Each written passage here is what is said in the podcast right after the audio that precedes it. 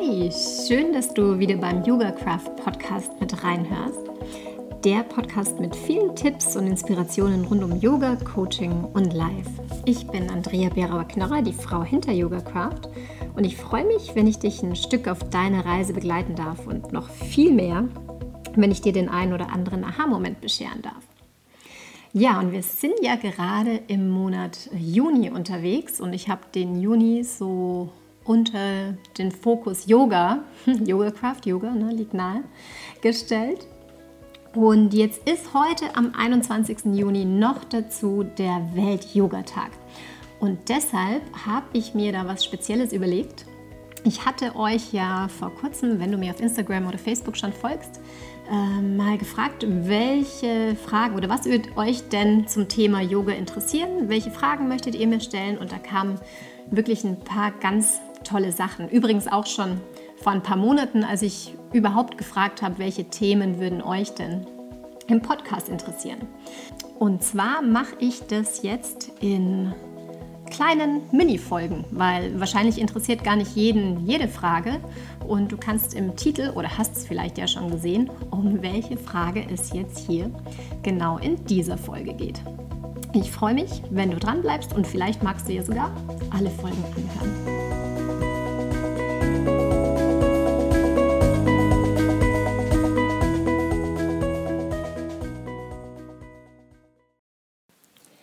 In der kurzen und knackigen Folge heute möchte ich gern über das Thema Business Yoga sprechen. Ich selber bin ja auch zertifizierte Business Yoga Lehrerin. Ich habe 2017 noch eine Zusatzausbildung in dem Bereich gemacht und ich kriege immer wieder die Fragen gestellt und eben auch jetzt vor kurzem von euch. Was ist denn eigentlich Business Yoga? Beziehungsweise was ist denn der Unterschied zwischen Business Yoga und normalem Yoga. Und deshalb dachte ich, da spreche ich euch doch einfach mal eine kurze und knackige Folge ein, was für mich Business Yoga ist. Wenn du dir meine Launch-Folge schon angehört hast, dann weißt du ja, dass ich früher in einem Großunternehmen, einem Großkonzern als Personalentwicklerin tätig war. Und davor war ich in einem kleinen mittelständischen Unternehmen, das heißt, ich weiß durchaus, wie es so im Business-Alltag zugeht. Und ich selber habe einfach auch Yoga als unglaublich wertvolles Werkzeug kennengelernt, auch in Richtung und vor allem in Richtung Stressmanagement. Und so ist dann in mir der Gedanke gereift, als ich dann 2015 die Yogalehrerausbildung gestartet habe, dass ich es eben nicht nur in Richtung aller Menschen und vor allem auch MS-Betroffenen ähm, nach draußen tragen möchte, sondern ich habe immer gesagt, Unternehmen brauchen Yoga.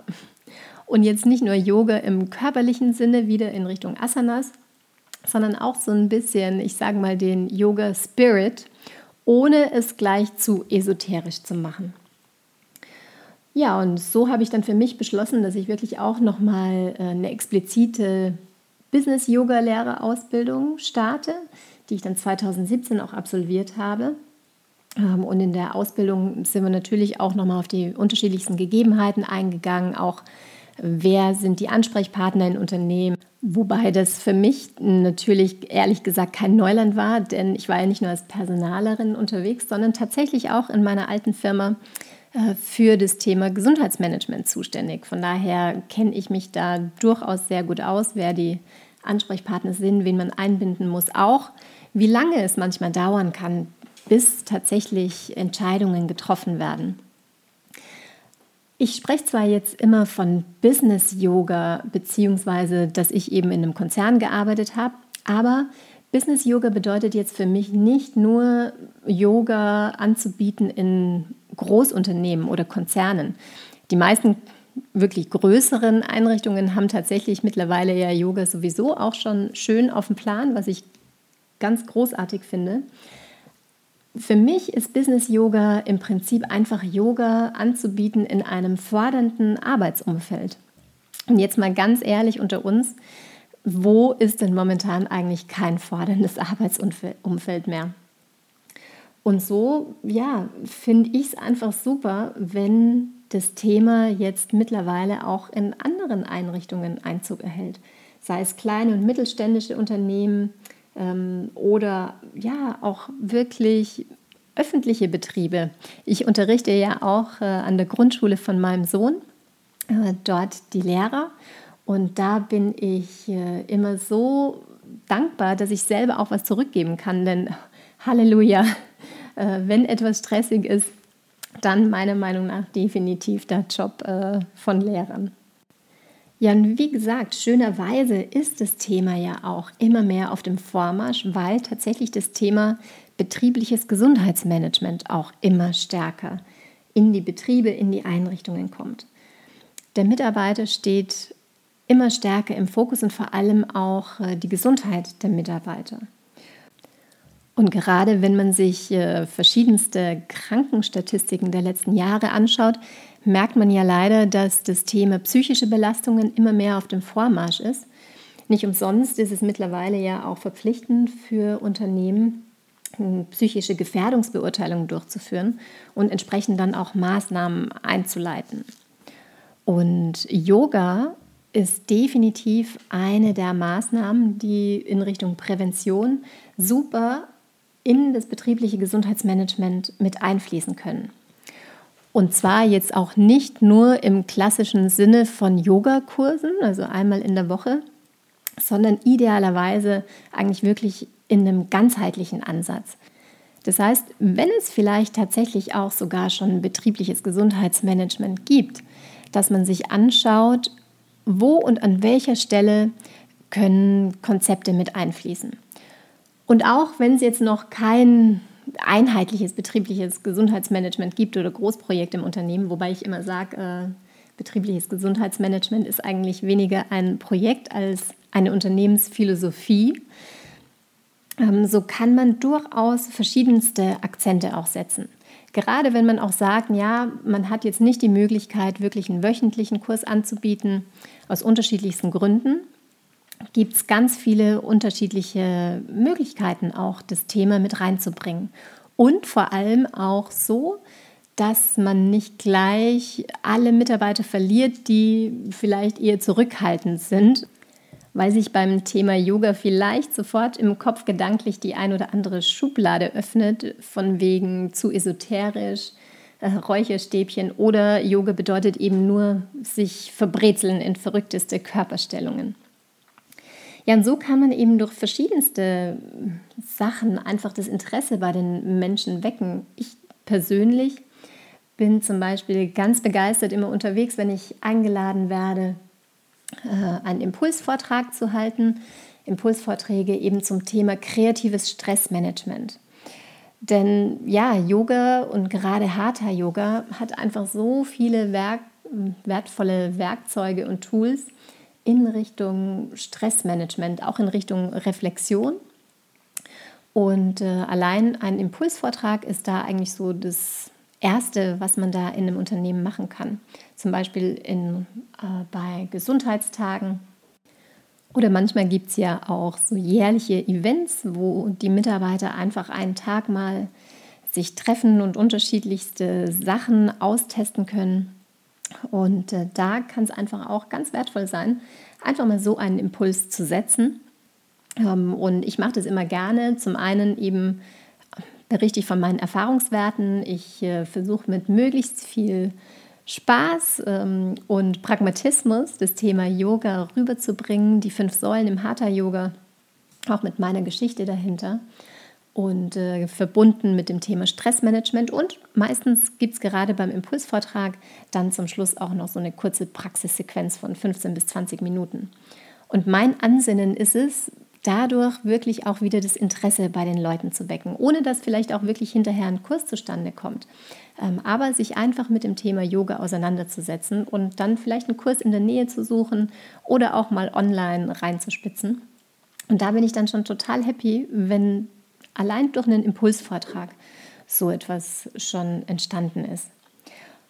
Was dann natürlich auch super ist und was ich selber unglaublich gerne mache, da kommt auch die Personalentwicklerin in mir wieder hoch, das sind dann Vertiefungsworkshops. Und in diesen Vertiefungsworkshops geht es dann wirklich auch um Stressmanagement, wo Basics vermittelt werden rund um die Theorie, um Stressoren, was passiert im Körper, was sind die verschiedensten Stressreaktionen und wo dann ja auch das Thema Glaubenssätze und warum reagiert jeder Mensch individuell auf verschiedenste Stressoren mit reinfließt. Da ist natürlich dann wieder die wunderbare Verbindung zwischen Yoga und Coaching mit da. Ich selber lege immer großen Wert auch dann auf die Übertragung in den Alltag. Ich gebe immer sehr viel Raum auch für Selbstreflexion, ähm, auch äh, um selber nochmal reinzugehen und sich das nicht nur anzuhören, sondern wirklich zu schauen, wie ist es bei mir, was sind meine Stressoren und dann natürlich auch immer wieder die Praxiseinheiten zwischendrin, wo die fünf Säulen vom Hatha Yoga dann eben zum einen vorher in der Theorie und dann aber auch nochmal in der Praxis direkt angewandt werden können. Ja, und natürlich ist der Klassiker, so ein klassischer Yogakurs über acht oder zehn Wochen, auch nochmal richtig schön. Und äh, so als Vertiefung nach diesen Workshops eine ideale Abrundungsgeschichte. Was jetzt Business Yoga vom ganz klassischen Yoga, vielleicht jetzt auch bei mir von meinen Yogakursen, ähm, die ich hier für Privatpersonen anbiete, unterscheidet, ist, dass ich definitiv hier schon auch nochmal mit einem Business-Kontext rangehe. Ich auch weiß, dass das ganz heterogene Gruppen sind, auch alterstechnisch, dann auch von den Einschränkungen her. Man fängt natürlich eher sanft an. Was ich auch oft mache, ist, dass wir einen Wechsel machen zwischen Mattenprogramm und Stuhlprogramm, um da auf die Befindlichkeiten der Leute einzugehen, beziehungsweise auch auf die Wünsche der Unternehmen um einfach wirklich möglichst viele Mitarbeiter abzuholen. Ja, und das Schöne ist, wenn ja dann tatsächlich das Yoga und auch die Impulse, die da gesetzt werden, oft nicht nur in dem Yoga-Raum bleiben oder in dem Workshop, sondern auch ins Unternehmen reinschwappen. Und das Schöne ist, also ich merke das wirklich auch, gerade wenn ich in Unternehmen bin, die eigentlich tatsächlich auch schon diesen Spirit haben, die tatsächlich dieses Thema auch betriebliches Gesundheitsmanagement beziehungsweise den Fokus auf den Mitarbeitern haben, ähm, dass dieser Spirit eh schon da ist und dass es nicht nur so eine Tick-in-the-Box-Exercise ist, sondern dass einfach auch dieses achtsame Miteinander in den Unternehmen total gefördert wird. Und der Mehrwert, der meiner Meinung nach eben dann auch durch Yoga kommt, ist nicht nur die Achtsamkeit mit sich selbst, ähm, das persönliche Stressmanagement, sondern dann auch wirklich die Fähigkeit, das große Ganze zu sehen. Über das eigene, wie Yogis sagen oft so gerne das Ego, also über das eigene Ego, über die eigenen Befindlichkeiten hinaus, dass man einfach Teil eines großen Ganzen ist. Und im Yoga sagt man ja, alles ist verbunden und bezogen auf die Unternehmen oder auch die Einrichtung, in der man gerade tätig ist, auch wieder zu sehen, dass man ein Teil des Ganzen ist. Und schön ist es natürlich, wenn dann wirklich da auch eine Unternehmensphilosophie da ist, hinter der man steht und äh, wo man super gerne Teil des großen Ganzen ist und dann sich vielleicht auch ab und zu mal ein bisschen zurücknehmen kann, wenn man sich gerade wieder über den Kollegen oder die nächste Abteilung ärgert aber dann sich eben wieder zurückbesinnen kann auf das große Ganze. Ja, und äh, gerade wenn man ja in Richtung Selbstreflexion auch rangeht, auch in Richtung Meditation, immer mal schaut, wo stehe ich jetzt, wo möchte ich noch hin, ist für mich ja auch der unglaublich tolle Verknüpfungspunkt von Personalentwicklungsmaßnahmen da. Ich war ja früher die Personal, äh, in der Personalentwicklung tätig und ich sage immer, ich habe den Switch gemacht von der Personalentwicklerin hin zur Persönlichkeitsentwicklerin. Und äh, von daher finde ich das auch immer ganz spannend zu sehen, welche Prozesse da teilweise mit angestoßen werden. Ja, das war jetzt für mich so ein kurzer Ausflug in die Welt des Business Yoga oder so in meine Interpretation auch rund um das Thema Business Yoga. Und mich würde mal total interessieren, wie das denn bei dir ist und in deinem Arbeitsumfeld. Ob es da schon ein betriebliches Gesundheitsmanagement gibt, ob es vielleicht sogar Yogakurse gibt oder ähnliche Angebote und äh, ob du das auch wahrnimmst. Und falls du diesen Podcast jetzt gehört hast und denkst, ach Mensch, ich glaube, das wäre mal was für uns ähm, und vielleicht auch nur ein Impulsvortrag oder ein Workshop, dann spring natürlich super gern auf meine Homepage www.yogacraft.de. Ähm, lies dich da mal ein und schick mir eine Mail.